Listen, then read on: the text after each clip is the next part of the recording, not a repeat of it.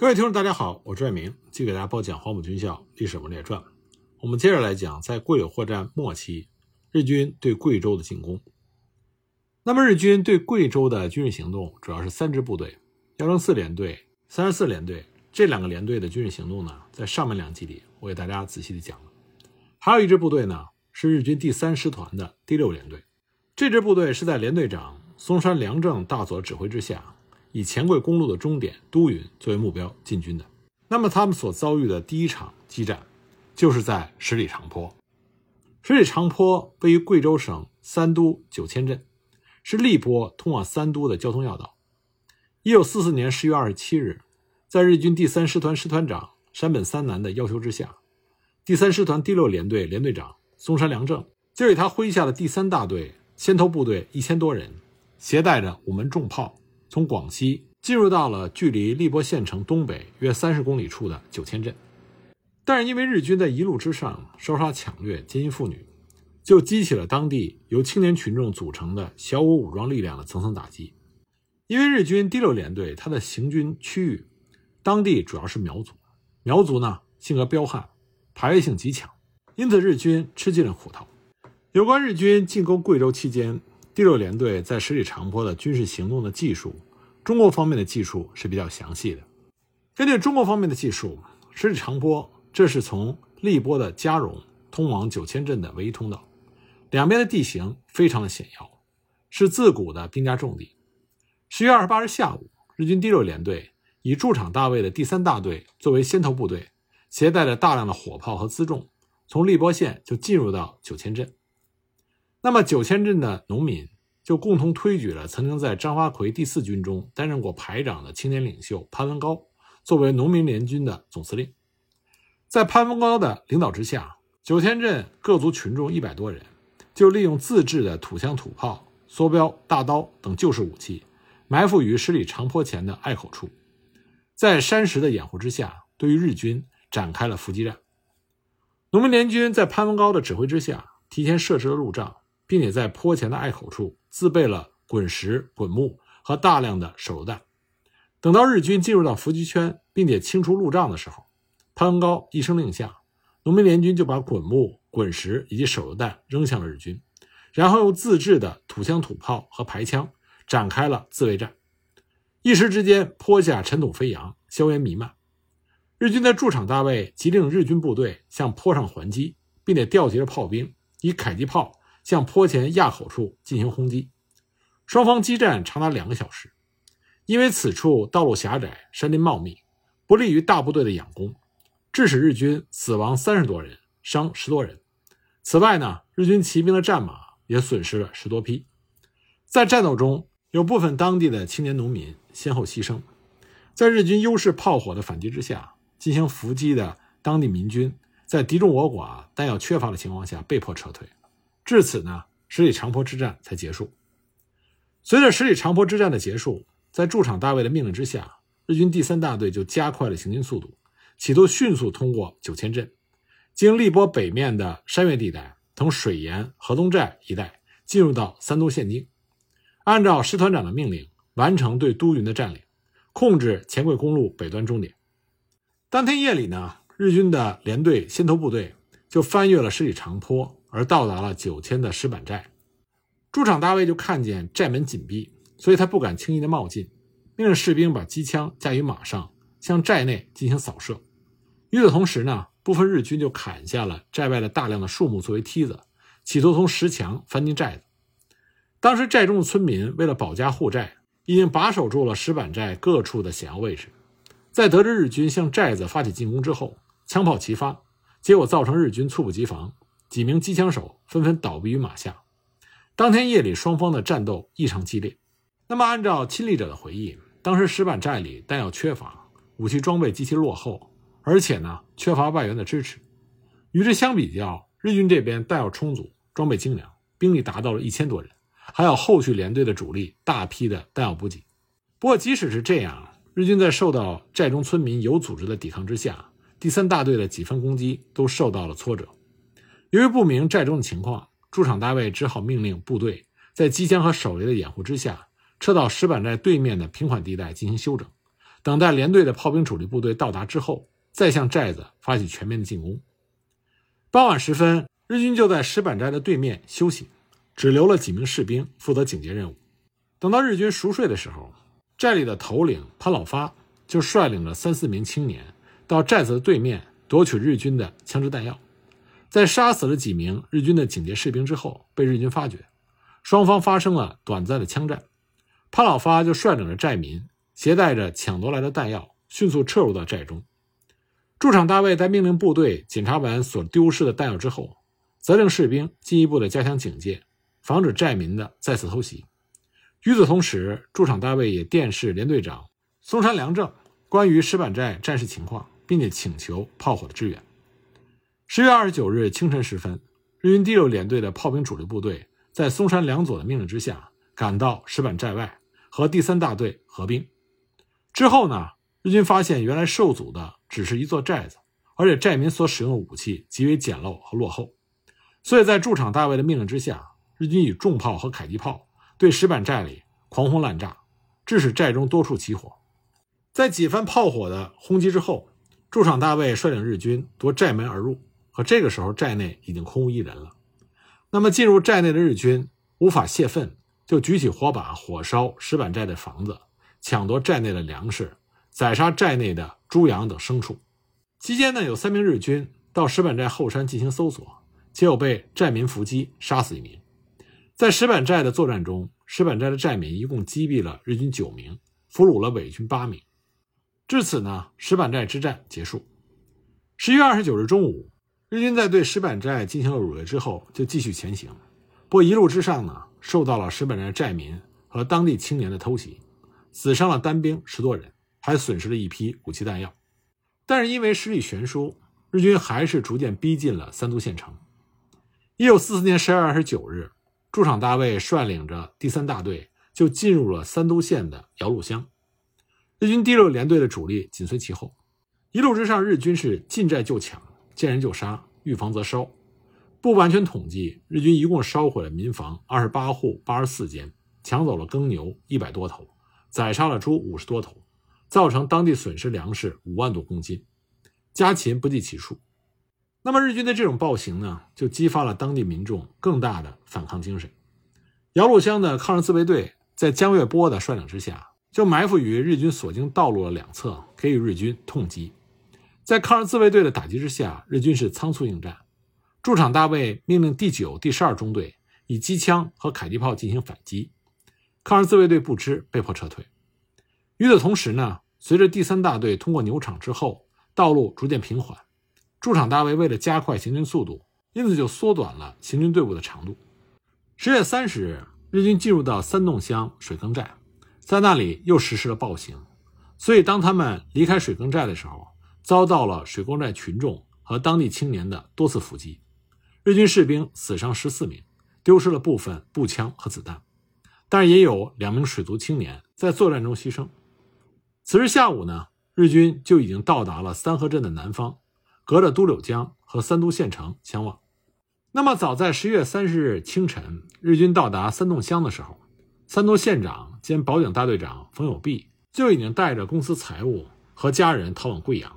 而第九战区副司令长官杨森所属的二十六军军长丁志磐也率军逃离三都，这就造成三都群龙无首。十二月一日下午两点三十分，日军从都柳江的支流渡河进入到三都县境。负责警卫县城的保警大队在遇到日军的攻击之后一触即溃，这样日军第三大队呢就肆无忌惮地进入到了三都县城。他们在三都县城之内奸淫掳掠，实施暴行。曾经辉煌一时的都江古镇，在日军扫荡之后被放火焚烧，财物荡然无存。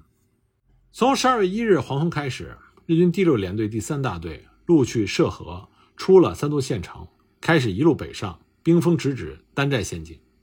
到了十二月二日下午，日军第三大队经过昼夜的行军，从普安大河流域进入到距丹寨县城仅十公里处的五里铺一带。当时，由于日军穿着是从柳州、宜山以及占领三都之后所缴获的国军的棉军衣，以至于在五里铺设伏的丹寨县保警大队误以为这是国军部队，而放松了警惕，结果在日军的突然打击之下，被迫缴械投降。而与此同时，驻场大尉也命令他麾下的第九和第十二中队从金钟乡猛攻丹寨。当时丹寨县城里有守军四百到五百人，不过这些国民党守军很快就举起白旗求和。这样呢，日军就进入到了丹寨县城。日军进入到丹寨县城之后，县政府的秩序大乱，从而使群众缺乏有效的撤离秩序。难民们争相逃命，期间被踩死、冻死、饿死和被日军打死的不计其数。那么，日军在对丹寨县城抢掠一番之后，在驻场大尉的指挥下，大队从丹寨的北面继续进攻和追击正在溃退的国军部队。这支日军部队的最后目标是都匀。都匀地处苗岭的山脉中段，是当时黔桂公路的终点，在政治和军事上具有重要的地位。这里呢，驻有陆军炮兵学校、都匀警备旅和张发奎的第四战军司令部及其下属部队，兵力达到了数千人之多，还拥有大批的美式新型的先进武器。那么，早在松山联队第三大队攻陷丹寨县城的时候，滇黔前进指挥所司令长官汤恩伯只是以一个团防守都匀，其中一个营。防守明营乡的机甲河，兵力大约是三百多人。与之相比较呢，进攻都匀的松山联队前卫的第三大队拥有兵力大约是一千人左右。去除在进攻三都县和丹寨县所消耗的人数，应该还剩八百到九百人。再加上松山联队的主力，共有三千六百多人，拥有各式枪支两千五百多条，马五百二十多匹，炮十多门，掷弹筒七十多个。那么，当时驻守都匀的国军部队，由于配备了大量的美式幺零五加农炮和机枪迫击炮，以及手雷，还有法式斯奈德山炮等武器，所以无论是人数上还是武器装备上，相对于日军都具有明显的优势。而且和日军的松山联队相比，中国军队以逸待劳。但是自四月中旬以来，日军一号作战让国军部队一溃千里。这个时候呢，因为国际形势的变化。胜利的曙光已经可以看到，所以在国军内部，谨慎的策略与日俱增。更多将领考虑的是避战，与日军对阵以周全作为主要的策略。所以日军的部队刚刚进入贵州境内，那么都匀的各军政机关就在十二月三日的晚上悉数盲目撤退。日军第六联队第三大队经历了千难万险，最终抵达了都匀县境。根据日本战史的记载。当时因为已经处于冬季，日军的行进非常的困难。他们一路之上所走过的地形都是弯弯曲曲、忽高忽低，步行都非常困难。小路之上，人马只能排成一列行进。小路石阶的一面是悬崖，而且上面都覆盖着积雪，人马都非常容易滑倒。当时为了加快行军速度，日军把大量的辎重和物资滞留在丹寨县境内。十二月二日晚。日军第三大队就行进到了甲沙机甲河，这个时候负责防守机甲河的是国军的一个营，人数大约是三百到四百人。当日军进至渡口的时候，突然遭到来自机甲河对岸山崖之上国军的炮击，驻场大尉立刻以一线部队第九中队和第十二中队进行还击，双方炮弹互射，子弹横飞。在日军的打击之下，国军在做出了些许抵抗之后，被迫撤往隆平。与此同时呢。日军从机甲河流域抓了一名姓徐的老船工，迫使他划船过河。到了晚上十一时二十分，第九中队约两百人顺利过河，占领了河对面国军的阵地，以掩护日军大队的主力部队在十二月三日凌晨渡河。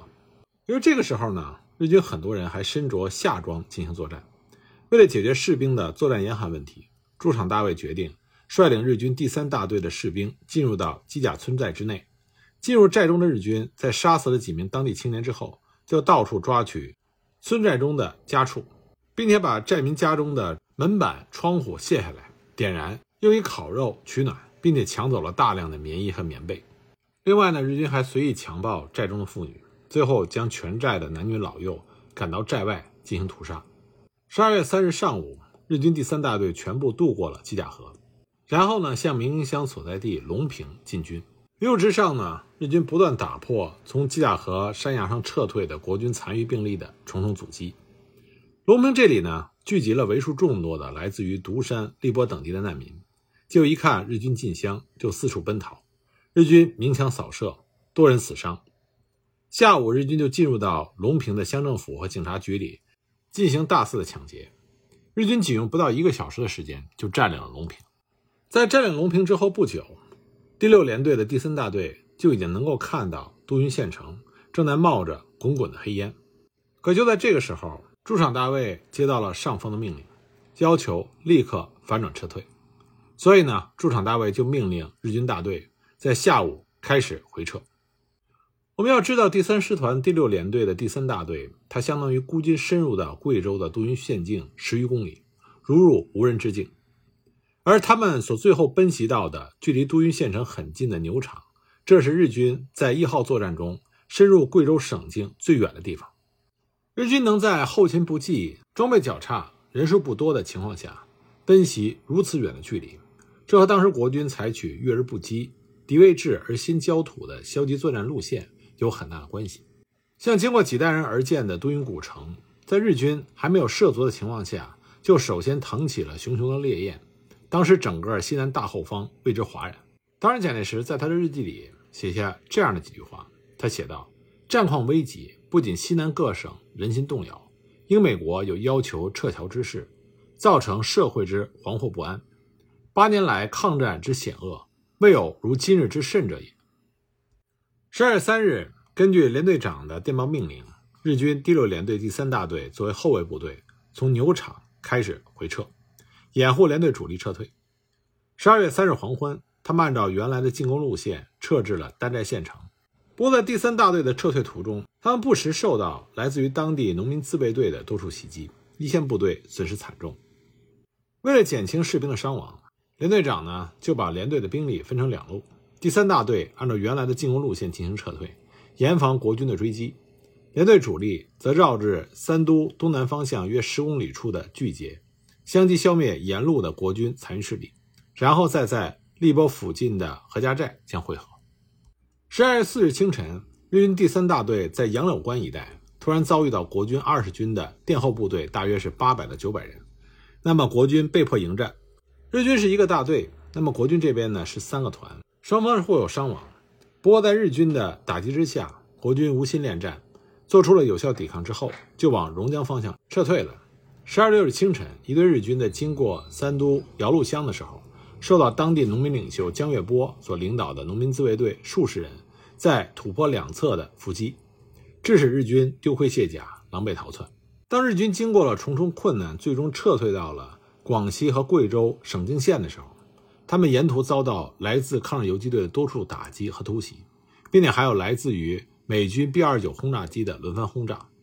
途中，日军的伤亡颇重，军用担架几乎用尽。当时，日军的连队长命令士兵将所经之地的树干用刺刀砍下，然后以铁丝或者是麻绳连接成临时的担架。为了处理死者的尸体，装骨灰的容器呢，刚开始是木箱，后来改为饼干袋，后来变成空烟盒，体积越来越小。最终呢，还是确保了骨灰被带回。十二月八日晚至十二月十二日的中午，日军第六联队最终撤入了宜山，完成了日军师团长山本三男中将要求撤退的军事任务。至此呢，日军第三师团第六联队在不到半个月的时间里，从广西的寻乐出发，进入到贵州都匀的牛场，然后再迅速撤出，一路奔袭达到了七百公里，如入无人之境。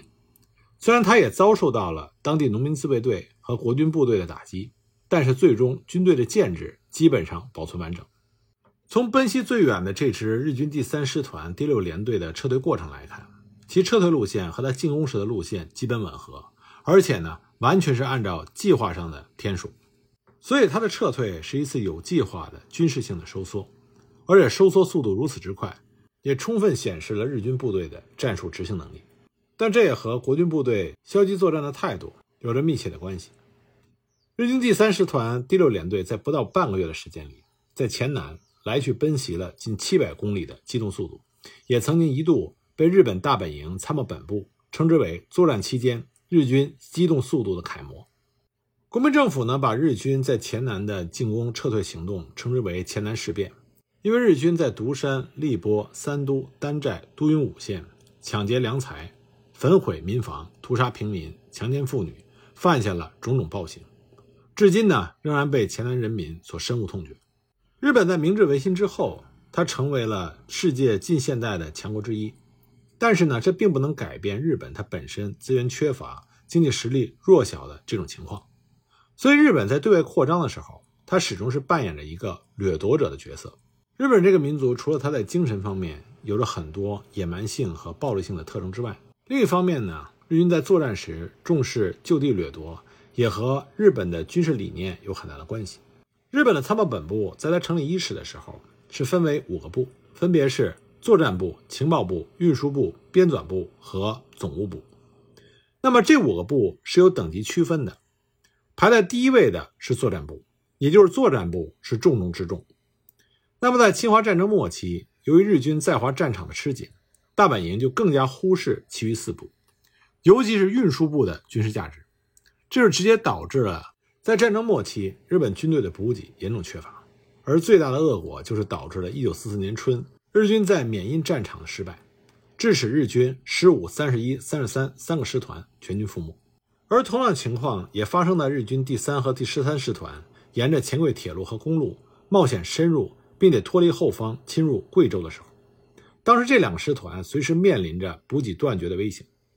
另外，如果自泉州之战算起的话，那么日军第三师团和第十三师团在广西和贵州两省的作战已经长达半年，行程一千二百多公里，它的军事消耗已经完全超出了军事补给的能力。正是出于这样的情况。侵入贵州的日军当时身着夏装，而且作战的时候，很多军事装备已经是破烂不堪。而此时的日军呢，又失去了制空权，后勤补给线不断遭到打击，几乎陷于瘫痪。所以，贵柳会战以来，日军几乎是靠着缴获行军打仗。日军军官藤原章在他所写的《中国战线从军记》中，对这个时期的日军状态进行了相关的描述。他写道。在一号作战的后期，实际上打通大陆交通线已经没有多少战略意义了。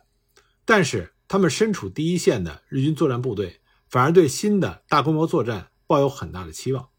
这是一种对于尚未践踏的土地进行侵略的希望和期待，因为一旦侵入到那里，就有可能获得丰富的物资。所以，我们可以看到，日军在黔南的劫掠行为背后的真实原因是他们要获取补给。也就是所谓的以战养战。